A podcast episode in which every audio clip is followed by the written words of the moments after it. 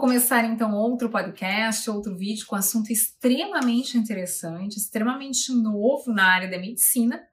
E vou focar com certeza na saúde do fígado, na área da hepatologia. E eu vou falar hoje sobre microbioma. O que, que é isso?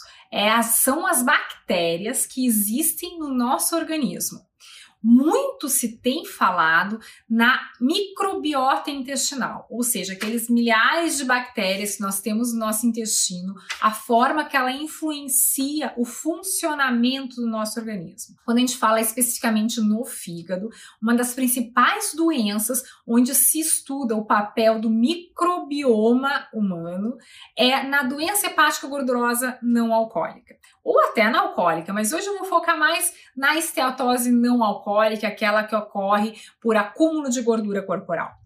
Se viu há algum tempo que o perfil das bactérias intestinais, das pessoas que têm esteatohepatite, dos obesos com esteatohepatite, ou das pessoas magras com esteatohepatite, ou vice-versa, os que não têm, versus aqueles que não têm doença hepática gordurosa, o perfil das bactérias é diferente. E a gente sabe hoje que ela influencia sim na ação do fígado, o número de, de toxinas liberadas na nossa circulação para o fígado, que é vem do intestino, influencia muito na atividade inflamatória e na função do nosso fígado. Então, muito tem se estudado para tentar manipular essa microflora intestinal com algumas intervenções.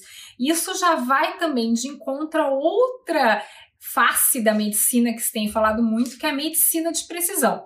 O que, que é isso? Medicina de precisão é medicina individualizada para cada pessoa, para cada grupo específico de pessoas devido a alguma característica, ou polimorfismo genético, ou uma característica genética, bioquímica ou de citocinas, alguma questão mais minuciosa que difere uma pessoa da outra e que pode ser um alvo terapêutico.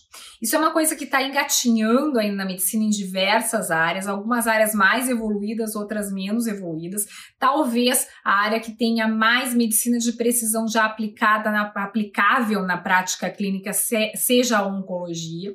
Na área da patologia ainda se está engatinhando, muito inicial os estudos, são estudos basicamente em animais, poucos estudos em humanos, que a gente chama de probióticos, para tentar manipular a flora intestinal. Dentro desse contexto, é, no congresso, nesse último congresso europeu da Associação Europeia de Estudos do Fígado, que aconteceu agora, no final de agosto de 2020, que é o congresso da ISO, que é o ILC, que é International Liver Congress, foi falar de um estudo que foi recentemente publicado num periódico, numa revista é, chamada Gut, que é uma revista com que é bem conceituada no meio gastroenterológico, que foi publicada então agora, agora nesse ano, 2020, e fala não sobre o microbioma intestinal, mas também sobre o microbioma hepático, ou melhor, a presença de DNA bacteriano dentro do fígado e o perfil desse DNA bacteriano afetando o curso da doença hepática gordurosa não alcoólica. É um estudo extremamente interessante, um estudo de pesquisadores argentinos, nossos vizinhos, e que estudou pessoas obesas com doença hepática gordurosa não alcoólica versus obesos mórbidos. Então, obesos não mórbidos e obesos mórbidos, que são aqueles que apresentam índice de massa corporal acima de 40. E viu um perfil diferente de cópias de DNA bacteriano no fígado. Isso é outro conceito que vem se estudando na medicina, que é que em todos os nossos órgãos a gente tem expressão de DNA bacteriano. Isso pode influenciar o órgão doente ou a doença nesse determinado órgão.